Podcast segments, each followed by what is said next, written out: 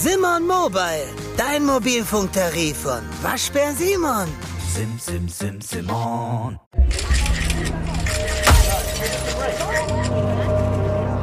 Dark Secret.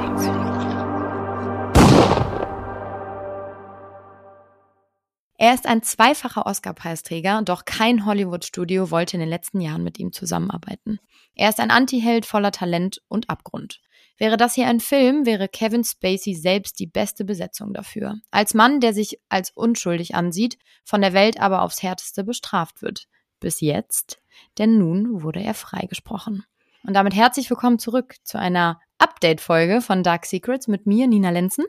Und mit mir, Frederike Goldkamp. Und ich freue mich, dass wir mal wieder ein Update haben, vor allem zu diesem spannenden Thema, dass da so viel passiert ist. Es war nämlich wirklich viel, viel, viel los im Falle Kevin Spacey. Aber bevor wir in die aktuellen Entwicklungen einsteigen, die Nina, unsere Gerichtsreporterin, so habe ich dich heute liebevoll getauft beim meiner Vorbereitung. Hier ein kurzer Rückblick. Also, was bisher geschah. Der Schauspieler Anthony Rapp warf Kevin Spacey vor, 1986 bei einer Party sexuell übergriffig geworden zu sein und ihn verletzt zu haben.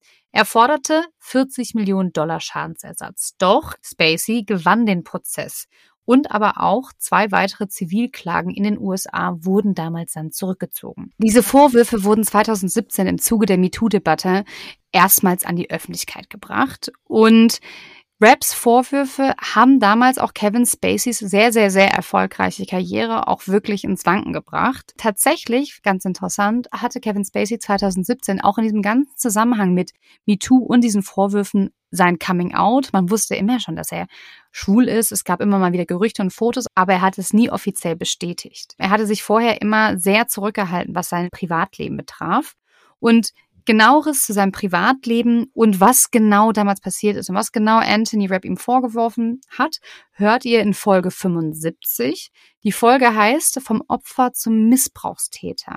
Also, wenn ihr sie noch nicht gehört habt, dann holt es unbedingt nach, nach dieser Folge oder ihr macht jetzt Stopp. Aber worauf ich nochmal eingehen möchte, ist, weil vielleicht erahnt es schon in diesem Titel vom Opfer zum Missbrauchstäter, Kevin Spacey hatte eine schlimme Kindheit.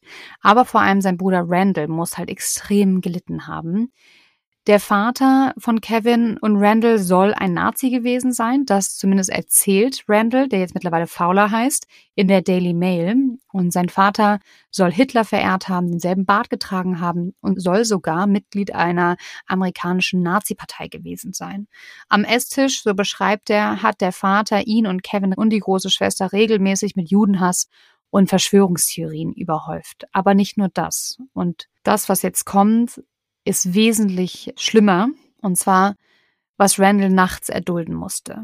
Schon als Kind hat der Vater von Kevin Spacey und Randall Randall, den älteren Bruder, mit der Reitpeitsche verprügelt und als er zwölf war, kam sexueller Missbrauch hinzu. Sein Vater soll ihn regelmäßig vergewaltigt haben, jahrelang, und seine Mutter, so sagt er, habe davon gewusst oder es geahnt und nichts unternommen. Und da habe ich mir auch nochmal viele Gedanken darüber gemacht, schon auch nochmal seit der letzten Folge, weil Wahrscheinlich hat sie es, ich habe da auch nochmal witzigerweise einen Film drüber geguckt, nicht über den Fall jetzt, aber über diesen Fall, was eigentlich passiert, wenn Kinder im jüngsten Alter schwerst missbraucht werden. Und das wusste ich gar nicht, dass das halt natürlich da wirklich dazu führen kann, also ich wusste immer, dass es ein Trauma ist oder zu einer Persönlichkeitsstörung, aber dass diese, dass die Persönlichkeit von Kindern dann buchstäblich zersplittern kann und sie halt eine multiple Persönlichkeitsbestörung bekommen, weil sie halt neue Persönlichkeiten schaffen, um sich vor dem zu schützen, was denen da gerade zustößt. Und warum ich da jetzt drauf komme, ist, es ist auch ein Film auf wahren Begebenheiten oder eine Serie auf wahren Begebenheiten und die Mutter in dieser Serie, die hat auch die Augen verschlossen. Und man denkt immer, es darf doch wohl nicht wahr sein, die muss das doch merken, aber sie sagt auch, und ich glaube, sie hat es auch einfach verdrängt, und ich kann mir vorstellen, dass es hier vielleicht ähnlich ist. Natürlich jetzt total weit hergeholt um Küchenpsychologie, aber dass die, die Mütter vielleicht in solchen Situationen das einfach nicht wahrhaben wollen, weil was bedeutet das denn auch für sie als Mutter? Sag ich mal, du gibst zu, dass du es gewusst hast über die Jahre. Was sagt das über dich als Mutter aus, dass du es halt hast geschehen lassen? Und man weiß natürlich auch nie, in welchem Verhältnis die Mutter auch zu dem Vater stand. Im Sinne von, hatte sie vielleicht Angst? Hatte sie selber psychisch unter Druck gesetzt? Vielleicht war sie auch ein Opfer in einer anderen Rolle aber und hat keinen Weg gefunden daraus. Also, dass man nicht nur sagen kann, dass die Kinder Opfer von diesem gewalttätigen Vater waren, sondern eigentlich man die Mütter auch mit einbeziehen muss. Einfach nur nochmal, das sind so Gedanken, die mich seit der letzten Folge nicht losgelassen haben und vielleicht könnt ihr ja damit was anfangen. Kevin Spacey soll aber nicht von seinem Vater sexuell missbraucht worden sein der, sein großer Bruder hat dem Vater immer wieder gedroht, dass er seinen äh, jüngeren Bruder gefälligst in Ruhe zu lassen haben soll und hat ihn sozusagen beschützt. Und dieses Bedürfnis, Kevin Spacey zu schützen, soll Randall auch am Leben gehalten haben. Das soll ihm sozusagen einen Sinn gegeben haben, das alles über sich ergehen zu lassen. So nach Motto, lieber ich als mein kleiner Bruder. Das schon mal zum Hintergrund. Kevin Spacey hatte eine wirklich schreckliche Kindheit die mir so auch vor unseren Recherchen nicht bewusst war. Er hat wirklich schlimme Vorwürfe bekommen oder standen im Raum. In der USA hat er, wie gesagt, den ersten Prozess gewonnen, die Zivilklagen, weitere zwei wurden zurückgezogen und jetzt ging es ja weiter. Jetzt gibt es ja neue Entwicklungen. Nina. Genau, es ging dann tatsächlich in London ging es weiter, nachdem, wie Friedi schon sagt, in Amerika alles ja in Anführungsstrichen vorbei war und die Prozesse einfach nicht mehr weitergingen oder gewonnen wurden, äh, ging dann in London es weiter. Das war ja zu dem Zeitpunkt ungefähr, wo wir dann auch die Folge rausgebracht haben, 75. Denn Kevin Spacey hat einige Jahre seines Lebens in London verbracht, nämlich am Theater Old Vic. Dort arbeitete er als Direktor und hat zwischen 2004 und 2015 eben dort gelebt. Und da geht es konkret um Vorwürfe von mehreren Männern, die dann tatsächlich sich gemeldet haben, ihn angezeigt haben. Er soll vier Männern in den Schritt gegriffen haben, also sexuelle Nötigung. Und in einem Fall ging es auch um oralen Geschlechtsverkehr. All das haben wir auch in der letzten Folge schon so ein bisschen mit reingenommen. Und jetzt haben wir natürlich in der Zwischenzeit den Prozess weiter verfolgt. Und ich habe da mal ein bisschen näher auch reingeguckt und mir das alles angeguckt und würde euch jetzt gerne einmal so eine kleine Zusammenfassung dieser letzten Wochen und Monate geben. Also erstmal fing das an, dass die Anklage Kevin Spacey als sexuellen Bully bezeichnete. Also jemand, der wirklich ganz unterste Schublade mit den Menschen eigentlich umgeht, der seine Macht ausgenutzt habe. Und sie warf ihm in zwölf Fällen teils sehr schwere sexuelle Übergriffe auf eben diese vier Männer vor. Es geht hier um Belästigung bis hin zur Nötigung zum Geschlechtsverkehr. So die Anklage. In den ersten zwei Wochen kamen dann die mutmaßlichen Opfer zu Wort. Der schwerwiegendste war der eines Mannes, der angab, aufgewacht zu sein und dass er dann gemerkt habe, dass sein Reißverschluss offen war und Spacey, in Anführungsstrichen, Zitat, gerade eine sexuelle Handlung an mir vorgenommen hatte. Er nannte Kevin Spacey abscheulich, verachtenswert und ekelhaft. In den weiteren Wochen, das waren dann so die ersten vier Wochen, gab es aber auch einige Zeugenaussagen, die für Kevin Spacey sprachen. Und das waren auch unter anderem bekannte Gesichter, nämlich Elton John und sein Mann David Furnish. Die sagten, wie gesagt, zugunsten Spaceys aus. Es geht nämlich um einen Fall, dass ein Mann angegeben hat, er hätte Kevin Spacey als Chauffeur zu der Party von Elton John gefahren. Und auf dieser Fahrt soll Kevin Spacey diesen Mann in den Schritt gepackt haben. So, da, deswegen wurden beide per Video in den Saal geschaltet, waren beide in Monaco, konnten also nicht vor Ort sein und sie widersprachen dieser Darstellung, denn der Mann hatte gesagt, das war im Jahr 2004 oder 2005 Beide Männer, also Elton John und sein Mann, sagten aber, das stimmt nicht. Sie hätten alle Fotos, alle Materialien, die Gästeliste und alles durchgeguckt. In diesen Jahren wäre Spacey einfach gar nicht auf dieser Party gewesen. Das war im Jahr 2001. Das heißt, in der Zeit, wo der Mann gesagt hat, okay, das ist mir passiert, das hat Kevin Spacey mit mir gemacht, war er ja gar nicht da. Hm. So, das war natürlich für Kevin Spacey gut, ne, dass sie da das schon mal so entkräftigt haben. Er selbst hat dann auch zwei Tage lang ausgesagt und gab an, dass er drei der vier Ankläger niemals angegangen habe. Er wies den Vorwurf des Grabschens als reine Einbildung zurück, gestand aber, sich diesem Mann unbeholfen genähert zu haben. Also, dass es einfach ein Annäherungsversuch war, der eventuell so ein bisschen falsch rüberkam, dass er es vielleicht nicht richtig angestellt hat. Er geht so ein bisschen drauf ein, aber sagt halt eben, dass diese Strafhandlung, die da im Raum steht, dass er die einfach nicht gemacht hat. Er sagte, mit zwei der vier Männer habe es sexuelle Handlungen gegeben, die seien aber einvernehmlich gewesen. Und sagt dann, Zitat, es war nicht gewalttätig, aggressiv oder schmerzhaft, es war sanft. Die Anschuldigung nannte er generell verrückt und unlogisch. Und dann habe ich mir, während ich das so, ne, das ist jetzt wirklich eine grobe Zusammenfassung. Also er hat natürlich offensichtlich in diesen zwei Tagen sehr, sehr viel mehr gesagt als das. Aber am Ende kann man das darauf runterbrechen, dass er halt eben Dinge eingestanden hat, aber sie alle relativiert hat, in Anführungsstrichen, und halt eben wieder dieses oft auftretende Problem in solchen Fällen wieder im Raum steht zwischen was war im Einvernehmen, wie hat Opfer, wie hat Täter, in Anführungsstrichen, weil er ist es ja jetzt eigentlich nicht mehr, aber trotzdem, wie haben die beiden Parteien, so sage ich es besser, diese Situation wahrgenommen und interpretiert. Und mhm. das ist eben seine Seite der Geschichte. Und man konnte öfters beobachten während dieser ganzen Termine, dass er oftmals auf dem Weg ins Gericht lächelte. Also dieses typische Kevin Spacey Bösewicht-Lächeln. Ne? Ich sag's jetzt mal so, weil er hat ja so ein bestimmtes, sehr signifikantes Lächeln, was er auch immer in seinen Rollen irgendwie zeigt. Und so ein bisschen hat man das auch in seinem Gesicht gesehen, während er da eben zu diesem Prozess ging. Aber er hat halt eben immer direkt von Anfang an alles abgestritten und man merkt aber auch so ein bisschen, dass er doch nicht er selbst war. Der war natürlich nervös. Ich meine, es geht da um sein Leben und er verantwortet mhm. sich da irgendwie vor Gericht. Abermals, ne? Also man darf nicht vergessen, es war ja schon in New York auch sowas und jetzt eben in London. Er sagt aber, oder beziehungsweise gab von Anfang an an, dass er relativ zuversichtlich war, dass dieser Prozess genau wie die anderen das richtige Urteil bringen würde. Also das sagt er. Und wie gesagt, als dann die Urteilsverkündung kam, merkt man auch richtig, dass er eben über die Wochen doch sehr angespannt und gestresst gewesen sein muss, denn als das Urteil verkündet wird, laufen ihm auch Tränen über die Wangen und man merkt so richtig, dass etwas abfällt von ihm. Ne? Und das Ende ist halt, wir haben es ja eben schon angekündigt äh, oder beziehungsweise angesprochen, mehr als zwölfstündige Beratungen an drei verschiedenen Tagen, in denen die Geschworenen dann am Mittwoch, am 26.07., Kevin Spacey in allen Anklagepunkten für nicht schuldig befunden haben. Und dieser Tag ist, glaube ich, für ihn ein ganz besonderer, nicht nur wegen des Urteils, sondern auch, weil er an dem Tag 64 Jahre alt wurde. Es war sein Geburtstag und ich glaube, das ist das natürlich das schönste Geburtstagsgeschenk, was man in diesem Fall bekommen kann. Er bedankte sich dann auch bei der Jury und sagte, dass er ihnen enorm dankbar sei, dass sie sich die Zeit genommen hätten, alle Beweise genau zu prüfen und dass er die Geschehnisse nun erstmal verarbeiten müsse. Er sei außerdem demütig über den Ausgang des Prozesses.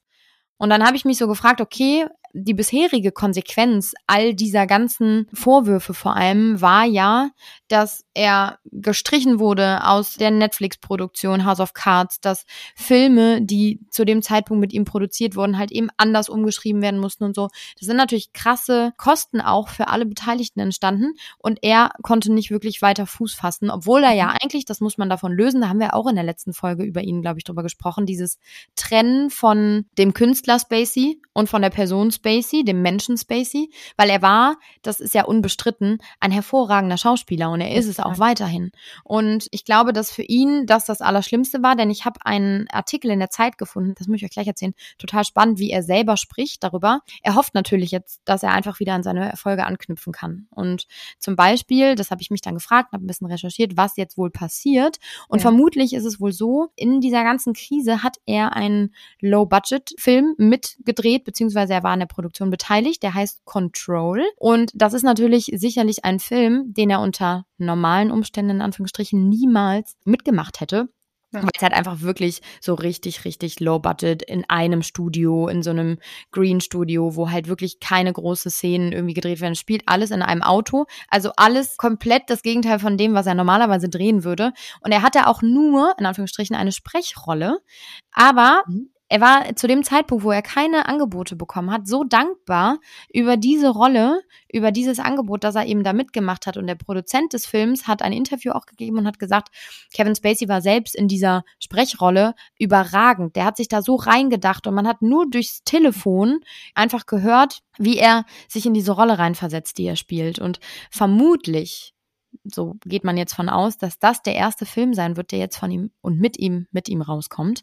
Und das wäre natürlich ein absoluter Knaller, ne? Also wenn das so der erste Film ist, so eine Produktion, die never ever eigentlich mit Kevin Spacey unter normalen Umständen stattgefunden hätte.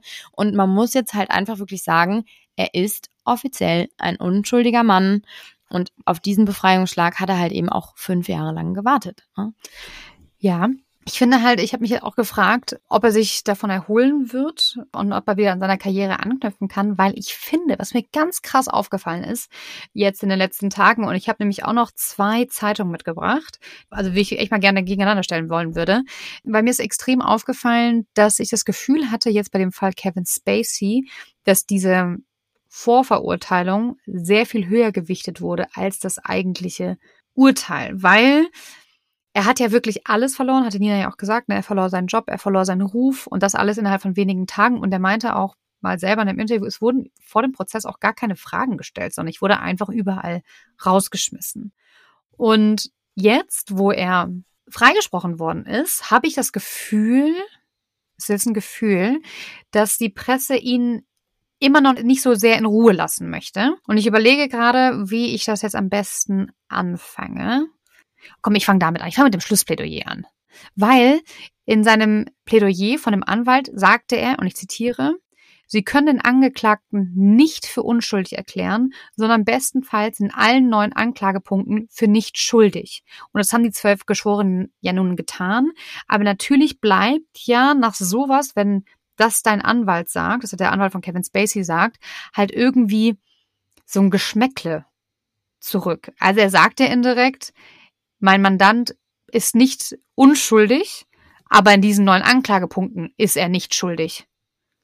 Ne? Ja, total. Das ist aber eine spannende Auslegung eigentlich, ne? Und ich frage mich, was der Anwalt mit genau, der wird ja sich dabei was gedacht haben. Das sagt er ja, ja nicht einfach so.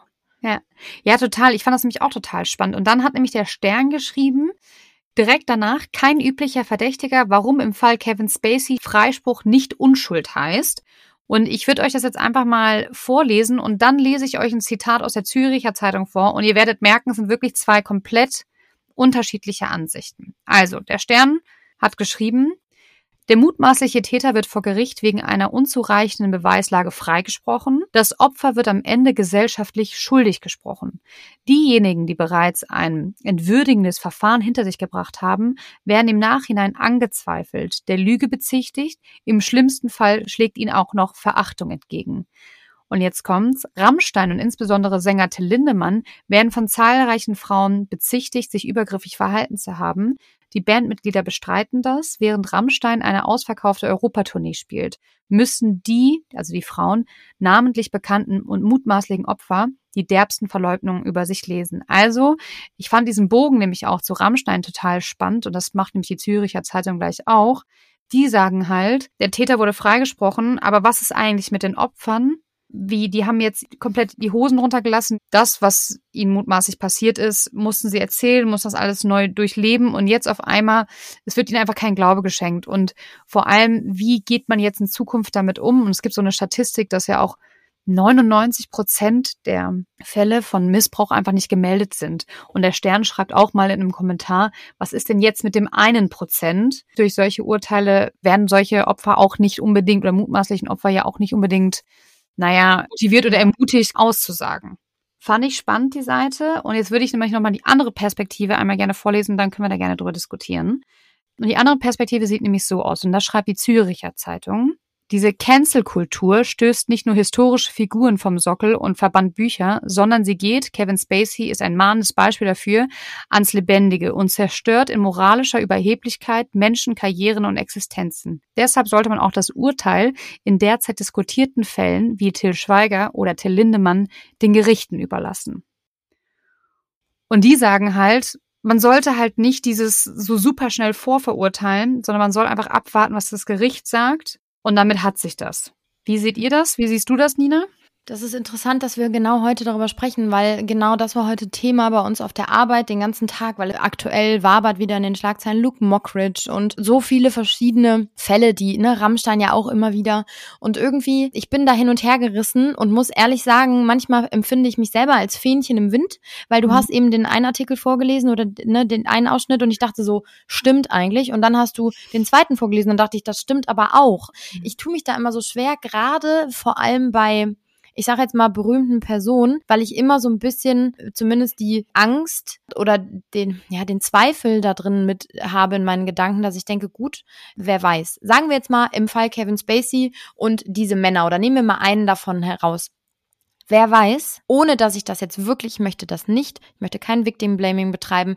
Wenn jemand so etwas erfährt, ist das das Allerschlimmste und es sollte auf jeden Fall dann der Täter, ihr merkt, ich ringe mit den Worten, der Täter sollte dann auch ausreichend bestraft werden dafür. Aber gehen wir von dem Fall aus, Kevin Spacey hat ein romantisches Verhältnis mit einem dieser Männer gehabt, was mhm. einvernehmlich war und dann passiert etwas oder Kevin Spacey macht Schluss und beendet das Ganze und dieser Mann kann ja dann mit nur einem Satz das ganze Leben Spaceys ins Wanken bringen. Das wäre jetzt zum Beispiel die These der Züricher Zeitung. Auf der anderen Seite ist es total schlimm, dass wenn so etwas passiert ist und er geht jetzt als freier Mann und als offiziell unschuldiger Mann aus dieser ganzen Geschichte raus und da sitzt aber ein anderer Mann, der entweder sich zu Wort gemeldet hat oder der sich gar nicht erst getraut hat, was zu sagen, der wird ja jetzt nicht da sitzen und denken, geil, und jetzt fühle ich mich noch mehr empowered, da irgendwie weiter gegen vorzugehen. Also es ist so ein krass schmaler Grad und ich tue mich da so, so, so schwer, mich auf eine Seite zu stellen, wirklich. Total. Und vor allem, wenn die Betroffenen dann auch noch gegen eine öffentliche Person vorgehen, ne? Es ist ja nicht so, dass da nach Ruhe ist, sag ich mal, sondern die ganze Öffentlichkeit kriegt das mit, die ganzen Fans kriegen das mit und das, was die danach abbekommen, das ist Hardcore, das ist ganz, ganz, ganz, ganz schlimm. Ja, mir ging es ähnlich wie dir. Ich habe die Züricher Zeitung gelesen als erstes und dachte so, ja, voll. Man sollte es auf jeden Fall den Gerichten überlassen, das Urteil. Natürlich sollte man es den Gerichten überlassen. Und dann habe ich auch den Stern gelesen und dachte auch so, ja, das stimmt. Was ist eigentlich mit den Betroffenen? Und eine hat dann in einem Kommentar geschrieben, und das fand ich eigentlich wirklich passend. Sie sagte, im Zweifel immer für den Angeklagten. Dazu gibt es keine Alternative und das ist auch absolut richtig. Und so ist unser Rechtssystem und das sollte auch so bleiben. Also im Zweifel für Kevin Spacey. Und dann fragte ja. sie nur, aber was ist mit den Betroffenen? Ja. Weil, wenn ja schon der Anwalt von Spacey sagt, man kann meinen Mandanten nicht für unschuldig erklären, nur in diesen neun Punkten ist er nicht schuldig, finde ich irgendwie, was ist mit dem Betroffenen? Also er hat ihn rausgeboxt, er ist jetzt freigesprochen. Aber ich glaube, und das ist wirklich meine persönliche Meinung, irgendwas ist da vorgefallen. Und ich frage mich halt jetzt schon so, ja, und wie hilft man jetzt den Betroffenen? Wie hilft man auch anderen Betroffenen? Also wie ich ja schon gerade sagte, diese Dunkelfeldstudie des Bundeskriminalamts aus dem letzten Jahr, die halt sagen, dass lediglich ein Prozent der Sexualstraftaten in Deutschland angezeigt werden. So, ja, wenn du doch sowas immer wieder siehst und du auch siehst, was dir danach passieren kann, wenn du dich öffentlich als Betroffener oder als Opfer darstellst, also was dann auch einfach danach auf dich zugerollt kommt, das ist ja keine Befreiung in dem Sinne, kann ich das auch verstehen, dass man sich das nochmal überlegt.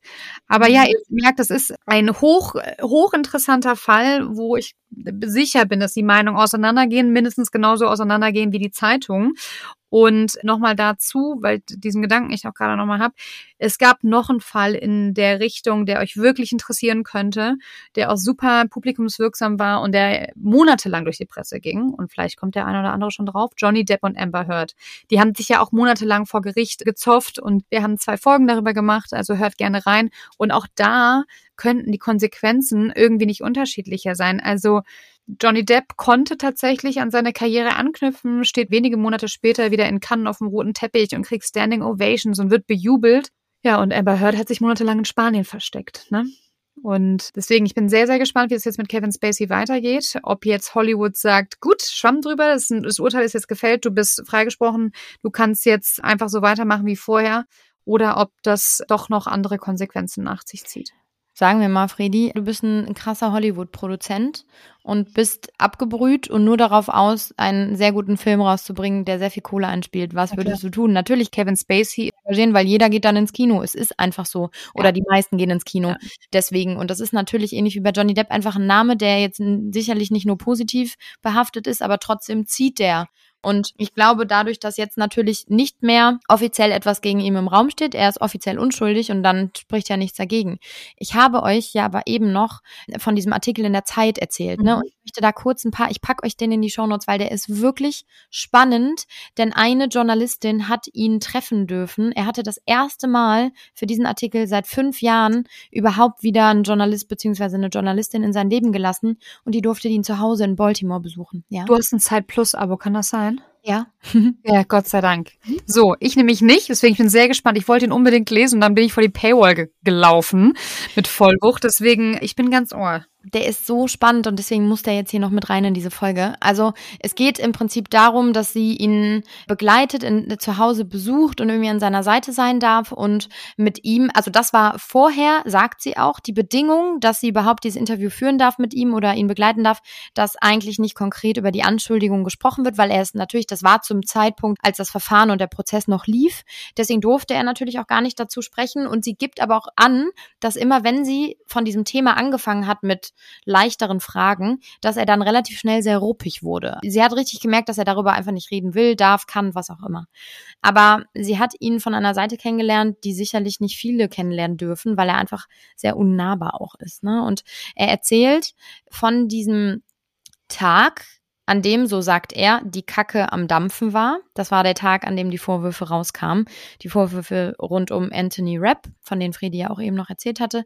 Das war nämlich ein Samstag im Oktober 2017 und er gibt diesen Tag eben an als den Tag, wo er seinen Job, seinen Ruf, viel Geld und viele Freunde verlor. Und er sei immer noch dabei, diese Zeit zu verarbeiten. Er erinnert sich genau, wo er an dem Tag war, nämlich auf dem Weg nach LA für ein paar Termine. Und zur zeitlichen Einordnung, das ist natürlich auch wichtig, nur drei Wochen zuvor kamen die Vorfälle rund um Produzent Harvey Weinstein an die Öffentlichkeit.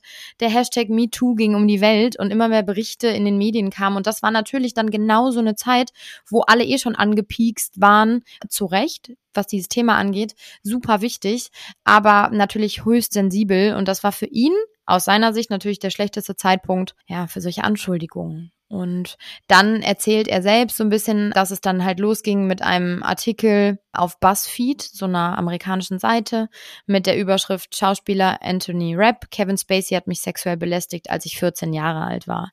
Ne, da haben wir auch in der Folge drüber gesprochen. Und die Autorin vermutet, dass er selbst davon total verwirrt gewesen sein muss, denn er hat, so sagt er, alle Möglichkeiten im Kopf durchgespielt, als er diese Schlagzeile und diese Anschuldigung gelesen hat.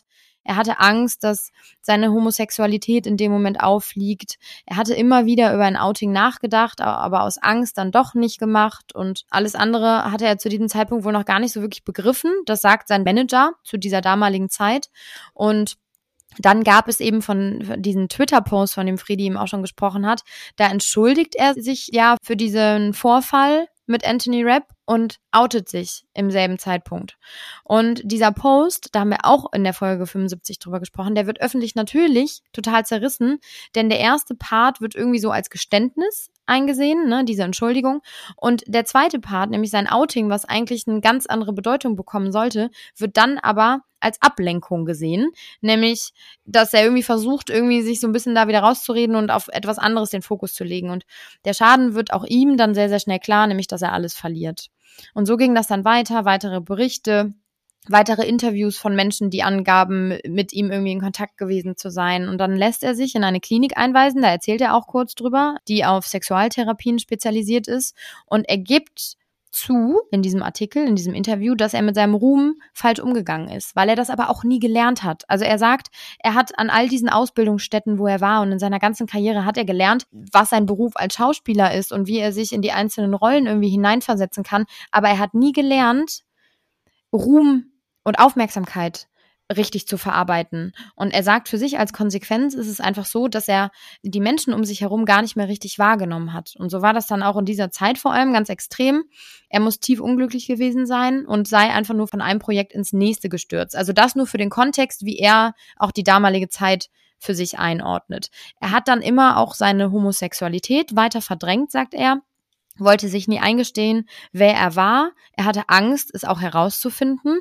Er redet auch in diesem Interview wohl immer wieder von Scham, von Angst, von Verwirrung und von Geheimnissen. Und erst Mitte seiner 30er Jahre, also in den 90ern, hat er für sich selbst akzeptieren können, dass er schwul ist. In der Öffentlichkeit hat er aber immer noch weiterhin so getan, als sei er hetero. Auch das ist, glaube ich, ein total wichtiger Punkt, um zu verstehen, was einfach mit ihm in dieser ganzen Zeit irgendwie vor sich ging. Ja, das ist sicherlich auch einfach zurückzuführen auf seine Kindheit auf den homophoben Vater. Das prägt ja unfassbar. Und er sagt dann selbst, dass er angesprochen auf ein, ja, etwaiges Ende dieses Prozesses und wie das wohl ausgeht. Ich meine, jetzt ist es natürlich obsolet, weil wir wissen, wie es ausgeht, dieser Prozess, aber trotzdem, er wusste das zu dem Zeitpunkt des Interviews nicht und er sagt, dass er nach diesem Prozess einfach seinen Ruf nicht wiederherstellen möchte. Der sei eh verloren, glaubt er. Es gehe ihm jetzt eher um die Produzenten und Regisseure, die mit ihm arbeiten wollen, aber in dieser ganzen Zeit nicht konnten, aus Angst, dass sie dann auch gecancelt werden. Jetzt sind wir wieder bei dieser Cancel Culture, weil natürlich dann auch jemand, der einen Film mit ihm macht zu dem Zeitpunkt, wo er noch nicht als unschuldig gilt, ist natürlich schwierig. Und deswegen gilt auch die Autorin, die hat den Artikel nochmal verändert, jetzt nach Prozessende. Und ja, die Vermutung ist da auch bei ihr ganz stark, dass er jetzt auf jeden Fall wieder Rollen bekommen wird. Ja, also ich fand das echt, also dieser Artikel ist unfassbar lang. Ich habe jetzt euch wirklich ein paar ausgewählte Sachen einmal wiedergegeben. Lest euch den gerne durch, der ist total spannend, weil man so einen kleinen Einblick einfach bekommt. Ja, aber am Ende des Tages bleibt jetzt abzuwarten, wie Hollywood, wie die Öffentlichkeit mit ihm umgeht. Ne? Also ich glaube, er sagt ja auch selber, äh, in der Minute, wo er freigesprochen wird, werden die Angebote reinprasseln. Ich glaube halt so perfide wie Hollywood ist, um Geld zu verdienen, glaube ich es tatsächlich. Ja. Weil ich glaube, das wird ein Publikumsmagnet. Die Leute werden wieder ins Kino gehen und sich Kevin Spacey im Kino angucken wollen.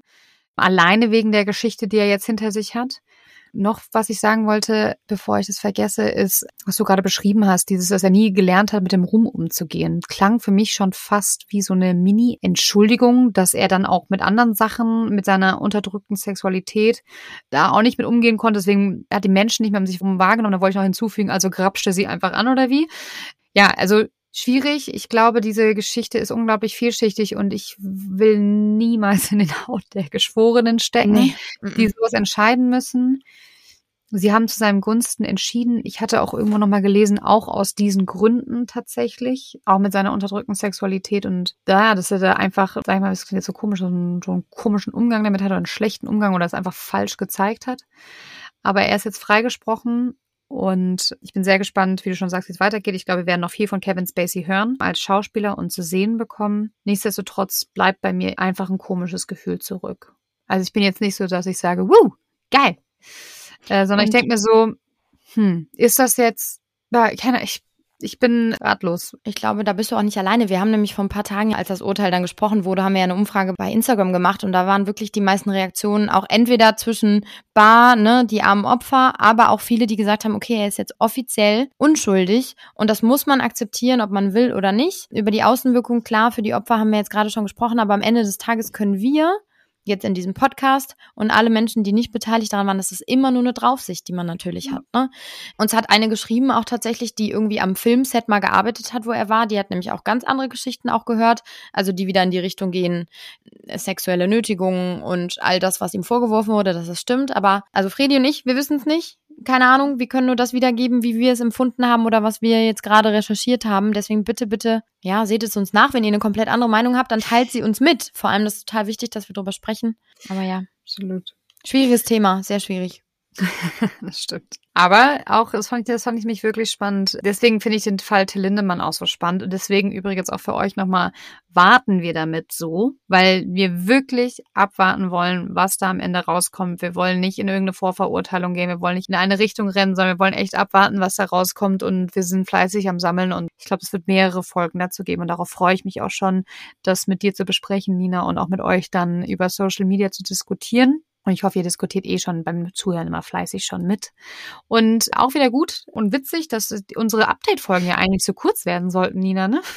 Und jetzt sitzen wir hier schon wieder fast 40 Minuten. Ich habe genau Ehrlich? das gleiche gedacht. Das ist eigentlich eine reguläre Folge. Aber gut. Ein kurzes Update von Fredi und mir. und damit bis zur nächsten Folge.